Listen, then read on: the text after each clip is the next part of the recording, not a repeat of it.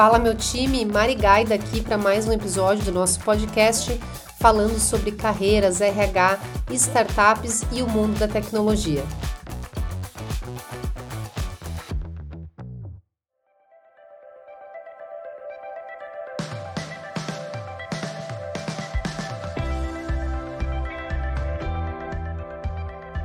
Tema de hoje, conectado com recrutamento e seleção e também com o engajamento de pessoas, é o employer branding ou a marca empregadora, essa reputação que as empresas têm no mercado e como que elas fazem para atrair e reter talentos. E para a gente começar esse bate-papo, eu preciso contextualizar com vocês como que está o cenário atual do mercado de trabalho e por que que as empresas precisam dar a devida importância e destaque para as iniciativas de marca empregadora? Em alguns episódios anteriores eu comentei com vocês a respeito das mudanças da perspectiva sobre ter um emprego ou sobre o próprio modelo de trabalho nos últimos anos. E eu tenho certeza que você que está me ouvindo, você também sabe o quanto a pandemia teve um impacto bastante importante na forma que a gente enxerga o nosso trabalho e também o equilíbrio entre a vida profissional e a vida pessoal. Essa até poderia ser uma discussão geracional, mas eu vou dizer para vocês que além das gerações mais novas estarem bastante conectadas a propósito quando a gente fala de trabalho, as gerações anteriores também já entenderam a necessidade de equilibrar a vida pessoal e profissional e não simplesmente alinhar os seus objetivos de vida com os objetivos da empresa, mas realmente construir uma carreira que seja consistente e que seja sólida no seu propósito. E assim como essa perspectiva a respeito do trabalho mudou, as empresas entenderam que o ambiente que elas precisam proporcionar para as pessoas, tanto o ambiente físico quanto oportunidades, planejamento de carreira, próximos passos e crescimento, precisam estar muito alinhados com esses propósitos. Agora, não mais só os propósitos da empresa ou os objetivos financeiros de lucro que as empresas têm, mas também com essa capacidade de criar comunidades dentro da empresa e que as pessoas realmente se sintam parte, uh, sintam que pertencem a esse ambiente e que é esse ambiente que vai fazer elas atingirem os seus objetivos. E aí a gente viu aí empresas de modelo de gestão bastante tradicional que entenderam que poderiam ganhar muito mais produtividade, performance e pessoas realmente felizes trabalhando uh, se elas pudessem utilizar de mais tecnologia, de mais automatização de processos, processos mais fluidos, um modelo de gestão que a gente vê bastante nas startups e nas empresas de tecnologia. E a partir desse entendimento, que foi ficando mais claro com o tempo, muitas dessas empresas de gestão tradicional começaram a passar por um processo que a gente chama de transformação cultural, que tem o objetivo de atrair e reter talentos mais qualificados, melhorar essa moral e essa produtividade da equipe e ter um foco muito grande na cultura corporativa. É, não só falando em valores, em missão e ambiente de trabalho, mas também em programas de desenvolvimento profissional e em benefícios que atendam à realidade de cada um dos funcionários da empresa. E quando a gente fala em marca empregadora, a gente acaba sempre lembrando de grandes marcas do mercado que começaram a construir uma percepção diferente sobre como é trabalhar nessa empresa e começaram a compartilhar, inclusive, é, fotos, vídeos do escritório da empresa com ambientes mais dinâmicos, mais livres, com a famosa piscina de bolinhas, snacks o dia inteiro liberados na empresa, horários de trabalho flexível. Então a gente começou a sentir realmente uma mudança de cultura organizacional é, que transformasse o escritório num, lugar, num ambiente uh, divertido para se trabalhar. Então, acho que o primeiro reflexo de marca empregadora e o que fez sucesso nos últimos anos foram as grandes empresas de tecnologia que realmente transformaram o ambiente de trabalho para atender essas necessidades que as pessoas tinham de estar em ambientes mais inovadores, disruptivos e que elas realmente tivessem confortáveis trabalhando, não mais naquelas estações de trabalho fechadinhas com seu computador, sem contato com as outras pessoas. Então, Realmente as empresas derrubaram paredes e construíram ambientes super coloridos e estimulantes para que as pessoas trabalhassem melhor. E aí, falando sobre o que a gente está vivendo hoje no mercado, principalmente no mercado de tecnologia, que é a minha especialidade, a gente está vivendo uma grande transformação de que, é, apesar das empresas oferecerem é, refeitório, lanche, muitas vezes até academia dentro da empresa, diversos serviços de qualidade de vida e de bem-estar, as pessoas simplesmente se desconectaram da ideia de ter a empresa como uma extensão da sua casa. E a pandemia veio para realmente sacramentar o fim desse modelo de trabalho, né? As pessoas encontraram no trabalho remoto uma forma de ainda assim produzir, mas dentro de um ambiente que elas estão realmente confortáveis. Não é mais a extensão da sua casa, é a extensão do seu trabalho para dentro da sua casa. E aí a gente está vivendo essa mudança agora, né? Essa dúvida a respeito de trabalho remoto, híbrido ou presencial. Isso tem sido muito frequente nas discussões a respeito de carreiras e de recursos humanos. E a verdade é que ninguém tem uma resposta certa para isso, porque cada uma das operações das empresas e também dos funcionários que fazem parte dessas operações tem necessidades muito diferentes. E é por isso que é importante a gente começar a estratégia de construção de uma marca empregadora forte com a pesquisa e a identificação. A gente realmente precisa entender a percepção atual dos funcionários e também dos candidatos em relação a essa empresa como uma empresa que contrata. Só com esses dados de pesquisa, sejam pesquisas internas que a gente pode fazer dentro das empresas, as pesquisas de clima, que tem uma frequência um pouco menor, uma, duas ou no máximo três vezes ao ano, ou as pesquisas Pulse, que são pesquisas mais curtas, que se dedicam a responder é, perguntas específicas, com uma amostra de pessoas um pouco menor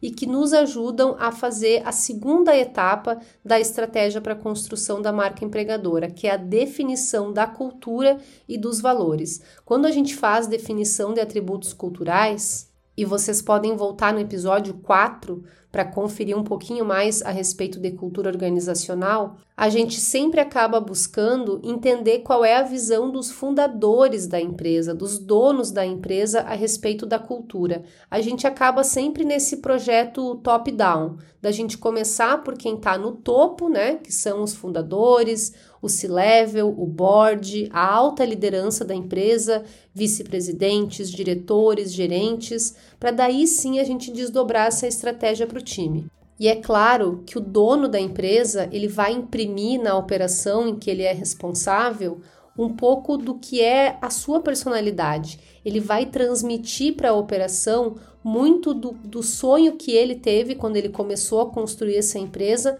e o que, que ele quer atingir a partir da forma que ele trabalha e que ele quer que as equipes entreguem.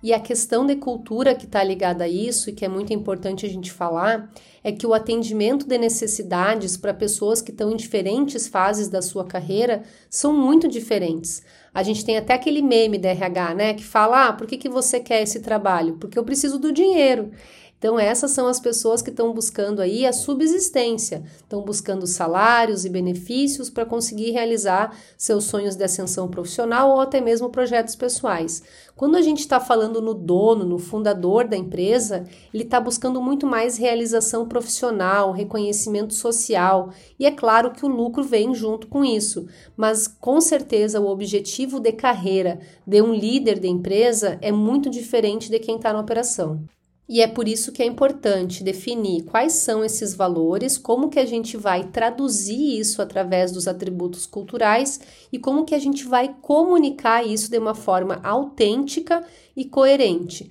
tanto para a gente atrair candidatos certos, quanto para a gente engajar e fazer com que as pessoas que já estão na operação sintam que realmente pertencem a esse objetivo, esse grande objetivo que a empresa tem de crescimento. Tudo que a gente falar sobre marca empregadora vai estar tá permeado pela comunicação, tanto interna quanto externa. E por isso é muito importante que a gente faça um alinhamento de como que a gente vai comunicar os nossos atributos culturais internamente e também externamente, porque dessa forma a gente vai ter uma marca empregadora que seja consistente. O que a gente faz de bom dentro de casa, a gente vai falar para o mercado, a gente vai contar para o mercado, e isso pode ser feito através das páginas de carreira, através do site da empresa, através de um canal no YouTube ou simplesmente através de posts bem direcionados nas redes sociais, com que as pessoas que estão vivendo essa cultura no dia a dia possam compartilhar um pouco da visão individual delas. E é nesse ponto que a gente vai entender quem é a nossa persona. E esse é um conceito que vem lá do marketing, e vocês sabem que eu gosto muito de usar conceitos técnicos de outras marcas e trazer essa aplicação para a área de RH. E o conceito da persona ele funciona muito bem quando a gente faz esse mapeamento. A gente precisa entender quais são as características das pessoas que trabalham com a gente e têm sucesso trabalhando com a gente, mapear quem são as pessoas que têm maior performance ou maior potencial da entrega, quais são as características, os critérios, a forma que elas trabalham e identificar que essa é a persona que a gente vai buscar também como os candidatos. A partir dessa identificação, a gente vai entender aonde que essas pessoas buscam as oportunidades, aonde que elas buscam conteúdo, de que forma que elas se comunicam. E aí a gente vai definir quais são os nossos canais de divulgação. E aqui podem ser diferentes canais, podem ser redes sociais, podem ser eventos da nossa área, pode ser o próprio site de carreiras, como eu comentei, e a página do LinkedIn, e a gente precisa fortalecer isso através de uma coisa que se chama prova social. A gente precisa coletar e divulgar nesses canais é, de comunicação os depoimentos dos funcionários que vão promover a nossa marca empregadora. E aqui a gente vai ter uma diferença conceitual muito pequena, são só três letras, mas que vão fazer bastante diferença na nossa estratégia. O employer brand é a marca do empregador, é a reputação, a imagem da organização que já foi construída no mercado de trabalho. Quando a gente fala em employer branding, a gente está falando aí sobre quais são as ações que a gente vai fazer para a construção dessa marca externamente, né? Como é que a gente vai posicionar, quais vão ser as estratégias que a gente vai escolher para a gente mostrar essa reputação que foi construída. E aí esse employer branding, essas iniciativas, elas podem ser muito diversas. E é claro que eu estou trazendo aqui para vocês alguns cases para mostrar como que a gente pode colocar isso em prática. O primeiro case que eu quero trazer é o case da ReHap, que é uma marca conhecida aí por comercialização principalmente de brinquedos e itens para crianças e que tem um público aí bastante definido, né? É, eles, eles fizeram uma das iniciativas focadas em mães que enfrentam aí uma grande dificuldade bastante conhecida de recolocação no mercado de trabalho. Eles entenderam é, que o mercado via essas mães como é, pessoas que não tinham disponibilidade de tempo, não poderiam se dedicar suficientemente para o trabalho. Então, com o objetivo de quebrar esse estigma, a ReHap começou um projeto para contratar apenas mães. E muitas das iniciativas que a gente vê de, de marca empregadora, elas estão diretamente relacionadas à diversidade e inclusão. A Natura tem um case bastante relevante em relação a isso, também pensando em diversidade. Eles lançaram um programa de jovem aprendiz que realmente buscou aí permitir que as pessoas que estão dando seus primeiros passos na vida profissional tivessem mais experiências em uma das maiores empresas do mundo, que é o que a Natura representa hoje. Além da diversidade, a gente tem outras empresas que é, impactam bastante pessoas que já têm uh, um senso de carreira muito bem definido,